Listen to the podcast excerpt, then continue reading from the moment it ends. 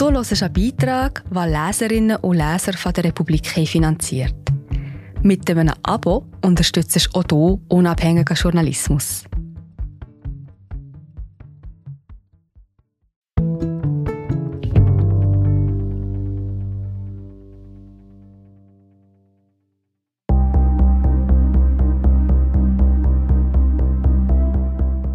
Wie herauskam, dass das Klima bereits auf kleine Mengen Treibhausgas sehr empfindlich reagiert. Teil 3 unserer Serie über die Wissenschaftsgeschichte des Klimawandels. Tödliches Tauwetter von Ariane Bastani, vorgelesen von Anatina Hess. Edward Lawrence staunt nicht schlecht, als er aus der Kaffeepause zurück ins Büro kommt. Sein Computer, auf dem gerade eine Wettersimulation läuft, spuckt völlig verkehrte Zahlen aus. Der Rechner wird eine Schraube locker haben, vermutet Lawrence. Abstürze sind keine Seltenheit im Jahr 1961, als Computer noch große Maschinen sind, die mit Lochkarten gefüttert werden und ganze Büroräume füllen. Doch der 44-jährige Amerikaner urteilt vorschnell. Und wie? Der Flügelschlag der Seemöwe. Lawrence ist Mathematiker, so wie man sich einen solchen vorstellt, ruhig und schüchtern. Sein ganzes Leben verbringt er in Neuengland. Schon als Kind ist er fasziniert vom Wetter. Nach dem Mathematikstudium dient er im Zweiten Weltkrieg dem US Army Air Corps als Meteorologe. Später erhält er eine Professorenstelle am Massachusetts Institute of Technology, der renommiertesten technischen Hochschule in den Vereinigten Staaten. Die Entdeckung, mit der Lawrence berühmt werden sollte, macht er per Zufall. An einem kalten Wintertag will er in seinem Büro eine Wettervorhersage wiederholen, die sein Computer zuvor berechnet hat. Dies, um ein paar Details genauer zu untersuchen. Die Prozedur ist langwierig. Der Forscher muss Temperatur, Feuchtigkeit und dergleichen im Lauf der Berechnung ausdrucken und sie für einen neuen Durchlauf von Hand erneut eingeben. Die Zahlen haben viele Nachkommastellen an einem Punkt nimmt Lorenz eine Abkürzung. Er rundet und tippt für die Windgeschwindigkeit statt 10,506127 nur noch 10,506 Meter pro Sekunde ein. Doch das verändert alles. Das Wetter beginnt sich vollkommen anders zu entwickeln als beim ersten Mal. Stürme aus der ursprünglichen Prognose verschwinden, andere tauchen in der Wiederholung wie aus dem Nichts auf. Der Wissenschaftler aus Boston stutzt. Erst vermutete er einen Programmierfehler. Doch auch nach gründlicher Suche findet er zu seinem Erstaunen kein Anzeichen dafür. Die Berechnungen sind korrekt. Damit ist klar, die Unterschiede zwischen dem ersten und dem zweiten Durchlauf hat Lawrence mit seinen Rundungen selbst verursacht. Anfangs führen sie nur zu minimalen Abweichungen. Etwa an jedem vierten Tag verdoppelt sich aber der Unterschied, bis die Ähnlichkeit zwischen den Simulationen völlig verschwindet und die Rundungsfehler die Wetterprognose dominieren. Seiner mathematischen Intuition folgend geht Lawrence der Sache nach. Er will überprüfen, ob die Resultate seiner Prognosenwiederholung allgemeingültig sind. Dazu erstellt er ein Atmosphärenmodell, das nur aus drei Gleichungen besteht und zeichnet darauf basierend eine Grafik. Sie zeigt mehrere Linien, die praktisch am selben Punkt beginnen und davon ausgehend in komplett unterschiedliche Bahnen gelenkt werden. Das Bild erinnert an einen Schmetterling. Es repräsentiert zugleich die Ordnung und das Chaos. Die Ordnung, da es keine groben Ausreißer aus dem Muster gibt. Das ist bei Wetterprognosen sinnvoll. Die Atmosphäre lässt nicht zu, dass ein Sturm unkontrolliert ausarten kann. Irgendwann legt sich der Wind immer. Das Chaos, da sich die Linien scheinbar zufällig mal um den einen, dann um den anderen Flügel wenden. Eine Strömung wird zum Sturm, während die andere kaum einen Laubhaufen zu verwirren vermag, auch wenn sie anfangs praktisch identisch waren. Lawrence, ein begnadeter Dozent, baut eine Theorie daraus. Ungenauigkeiten in den meteorologischen Ausgangsdaten zur Temperatur, der Windgeschwindigkeit und dergleichen können über die Zeit zu gewaltigen Fehlern führen. Der MIT-Professor sagt, eine Seemöwe kann unter gewissen Umständen mit einem Flügelschlag einen Sturm auslösen. Die Theorie bricht mit dem deterministischen Weltbild der Wissenschaft, wie es bis dahin vorherrscht. Ein Paukenschlag eigentlich, doch Lawrence ist öffentlichkeitsscheu. Ein Jahrzehnt vergeht, ehe er seine Idee mit einem Vortrag einem breiteren Publikum präsentiert.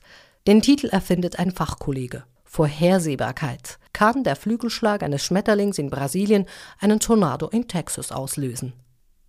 Der Vortrag über den Schmetterlingseffekt weckt die Forschergemeinde auf. Lawrence Erkenntnisse bedeuten, dass Wettervorhersagen ab einer Dauer von fünf bis zehn Tage aus Prinzip extrem schwierig sind. Die Zukunft lässt Entwicklungen zu, die in der Gegenwart noch niemand erahnen kann. Doch Lawrence bringt nicht nur Wetterfrösche ins Grübeln, sondern Denker verschiedenster Disziplinen. Seine Theorie drückt mathematisch aus, was der Mensch täglich erlebt. Details können das Leben auf den Kopf stellen. Eine Begegnung hier, ein Geschehen ist da und plötzlich wird alles anders. Rußiger Schnee. An diesen Gedanken würden sich bald auch die Klimaforscher gewöhnen. Jenseits des Eisernen Vorhangs wird in den 1950er Jahren an konkreten Klimaanwendungen gearbeitet. Eine Idee ist, Ruß auf Schnee- und Eisflächen im Norden zu verteilen, damit Wir sind gerade wieder da. Ich bin Marie José, Wissenschaftsjournalistin bei der Republik. Und ich tue dich hier kurz stören. Mir gefällt bei der Republik, dass sie vertiefen. Es sind mehrheitlich Geschichten, die auf Hintergrund eingehen. Für das Lesen oder Hören, beim Joggen, beim Kochen oder wie man noch einen langen Tag vor dem Computer einfach möchte die Augen zutun. Wir sind werbefrei und nur von unseren Leserinnen und Lesern finanziert. Unter republik.ch slash hallo kannst du auch hier ein Abo lösen. So, und das war es auch schon mit der Störung.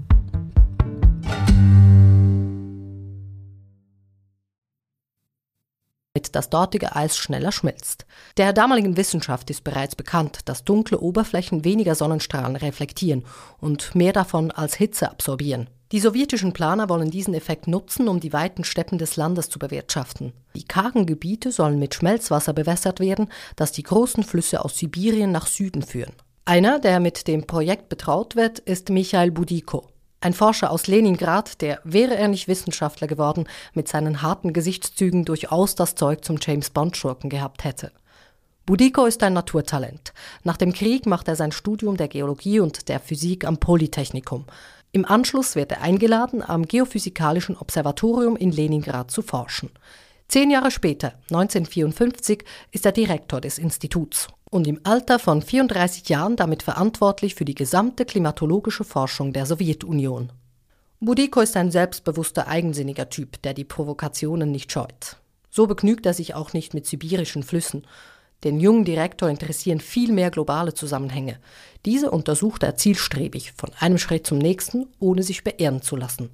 Und so befasst sich Budiko nicht bloß mit sibirischen Steppen, sondern entwirft gleich ein Energiebudget für den ganzen Planeten. Es beschreibt, welchen Einfluss die Sonneneinstrahlung auf die Temperatur der Erde hat. Seine Resultate sind erstaunlich. Oberhalb eines gewissen Bereichs ist die Beziehung in etwa linear, also gleichmäßig. Je mehr Sonnenstrahlen auf die Erde kommen, desto wärmer wird es. Je weniger Strahlen, desto kälter. Je näher man aber dem kritischen Bereich kommt, desto stärker reagiert die Temperatur, bis sie an einem bestimmten Punkt fast ins Bodenlose fällt. Es ist eine sonderbare Dynamik. Budiko realisiert, dass dafür die Albedo verantwortlich ist, also die unterschiedliche Reflexion von Strahlen je nach Farbe. Jene Eigenschaft, die dunkle von hellen Materialien unterscheidet und die dem Plan zugrunde lag, Gletscher mit Ruß zum Schmelzen zu bringen. Die Albedo steht also im Zentrum eines sich selbst verstärkenden Effekts bei der Erdtemperatur. Je niedriger diese fällt, desto mehr Schnee und Eis bildet sich. Die Albedo nimmt zu, mehr Sonnenstrahlen werden reflektiert. In der Folge bleibt allerdings noch weniger Wärme an der Oberfläche zurück, was wiederum zu weiterer Abkühlung führt, zu noch mehr Schnee und Eis und zu noch mehr Reflexion, bis die Erde irgendwann zum Gefrierschrank wird. Nach Ansicht des sowjetischen Forschers ist die Erde in unmittelbarer Nähe des kritischen Bereichs. Schon eine kleine Abnahme der Sonneneinstrahlung genügt, um die verfügbare Wärmemenge so weit zu senken, dass sich das Polareis stark ausbreiten könnte. Ein starker Rückkoppelungseffekt setzt ein. Umgekehrt würde bereits eine leichte Strahlungs- und Temperaturzunahme die Polkappen großflächig abschmelzen und ein viel wärmeres Klima stellte sich ein. Es käme zum Rückkoppelungseffekt in die andere Richtung. Die Situation lässt sich mit einer Schaukel vergleichen. Auf beiden Seiten sitzt ein gleich schweres Kind. Beide Kinder sind in der Luft. Gibt man dem einen Kind einen kleinen Stein in die Hand, kippt die Schaukel auf die Seite dieses Kindes. Entsprechend würde ein kleines bisschen mehr oder weniger Wärme genügen, damit das Klima in den entsprechenden Zustand kippte. Der momentane Zustand der Erde ist somit höchst instabil. Konsequent macht Budiko den nächsten Gedankenschritt. Steigt der Energieverbrauch des Menschen und nimmt damit auch der Treibhauseffekt zu, so verändert sich das Energiebudget des Planeten radikal. Das Klima kippt. Anders als auf dem Spielplatz hätte dies aber tiefgreifende Folgen. Würden die Kohle-, Öl- und Gasvorkommen der Erde in unvermindertem Tempo weiter verfeuert, so könnte laut Budiko bereits Mitte des 21. Jahrhunderts alles Polareis abschmelzen. Er beschreibt dies als klimatische Katastrophe, die dazu führen würde, dass höhere Formen des Lebens ausstürben. Es ist ein Horrorszenario, das der Sowjetforscher umreißt. Ein Szenario, das in offensichtlichem Widerspruch zur traditionellen Anschauung steht, wonach das Klima beständig ist. Was ist an ihm dran? Klar ist, um das zu beurteilen, genügen theoretische Indizien und rechnerische Modelle allein nicht. Kerosin gefriert nicht. Es braucht empirische Forschung, beispielsweise um herauszufinden, ob die Klimaschaukel in der fernen Vergangenheit schon einmal gekippt ist. Dazu macht sich Anfang der 1980er Jahre eine Forschungsexpedition auf. Geleitet wird sie von Claude Lorius, einem französischen Pionier der Polarforschung und leidenschaftlichen Abenteurer. Er soll eine Gruppe von Wissenschaftlern an den kältesten Ort des Planeten führen, die Antarktis.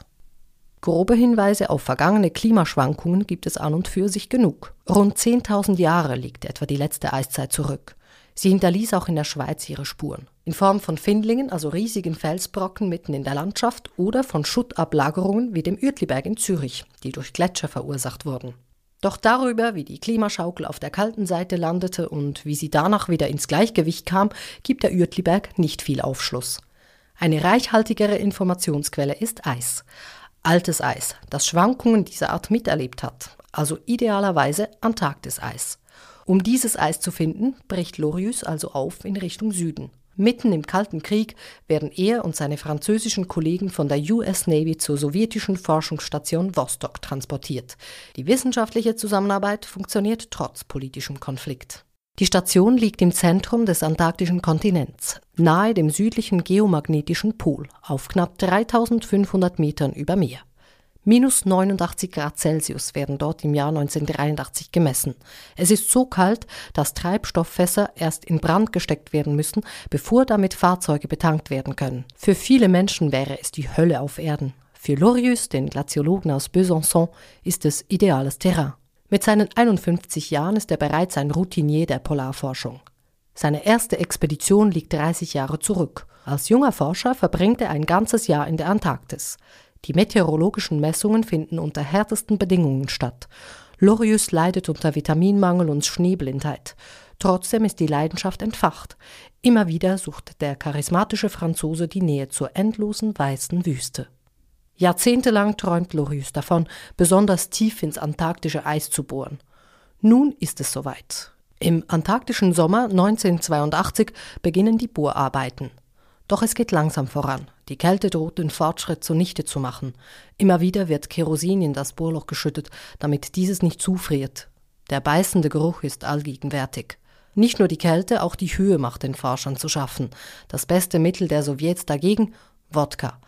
1983 erreicht die Bohrung schließlich die angestrebten zwei Kilometer Tiefe. 150.000 Eisschichten werden zutage gefördert und 150.000 Jahre an Erdgeschichte zugänglich. Aus jeder Schicht lässt sich die ungefähre Temperatur rekonstruieren, die bei ihrer Entstehung herrschte. Außerdem enthält das Gletschereis konservierte Momentaufnahmen der damaligen Atmosphäre. Dies, weil darin winzige Luftblasen über die Jahrtausende eingeschlossen bleiben, mitsamt den diversen Gasen, aus denen die Luft besteht, unter ihnen Kohlendioxid. Auf die Idee, diese Luftblasen zu untersuchen, ist Lorius zehn Jahre zuvor gekommen, als er mit Kollegen auf eine gelungene Arbeit anstieß, mit Gletschereisgekühltem Whisky, in dem sich kleine Bläschen gebildet hatten. Endlich in die Tat umgesetzt, gewähren die Bohrungen Lorius nun einen einmaligen Blick in die Klimageschichte. Die Analyse des Antarktiseises belegt, was Forscher schon lange vermutet haben. Temperatur und CO2-Konzentration zeigen klare Parallelen. War es auf der Erde warm, war viel Kohlendioxid in der Luft. Und umgekehrt. Die Erkenntnisse sind ein weiterer Beleg für die Tendenz des Klimas, bereits auf kleine atmosphärische Veränderungen mit großen Temperaturschwankungen zu reagieren. Eine neue Welt. Dass sich das Klima wegen eines kleinen bisschen Gases so stark verändern könnte, war lange Zeit unvorstellbar gewesen. Doch im Verlauf des 20. Jahrhunderts widerlegt die Forschung das Bild, wonach die Atmosphäre ein stabiles Gebilde ist, das kaum aus dem Gleichgewicht gebracht werden kann. Der CO2-Gehalt in der Atmosphäre, die Schnee- und Eisflächen, die Ozeane, die Temperatur, all dies steht zueinander in Wechselwirkung. Einmal ausgelöst kann sich die Erderwärmung von selbst verstärken. Nichts ist statisch im Klimasystem der Erde. Alles verändert sich, manchmal rasant. In den 1980er Jahren, als Lorius in der Antarktis seine Messungen macht, hat sich die Erdatmosphäre gegenüber der Zeit vor der industriellen Revolution bereits markant verändert. Die CO2-Konzentration in der Luft ist gestiegen, von einstmals 292 auf inzwischen über 340 Teile pro Million. Das entspricht etwa der Hälfte des Unterschieds zwischen einer Eis- und einer Warmzeit. Dieser menschgemachte Anstieg, ein industrieller Schmetterlingsschlag sozusagen, reicht aus, um die Erde in eine neue, unbekannte Welt zu verwandeln. Mit dem Klima ist es fast wie mit der Chaostheorie. Eine kleine Begegnung mit der menschlichen Spezies genügt und alles wird anders.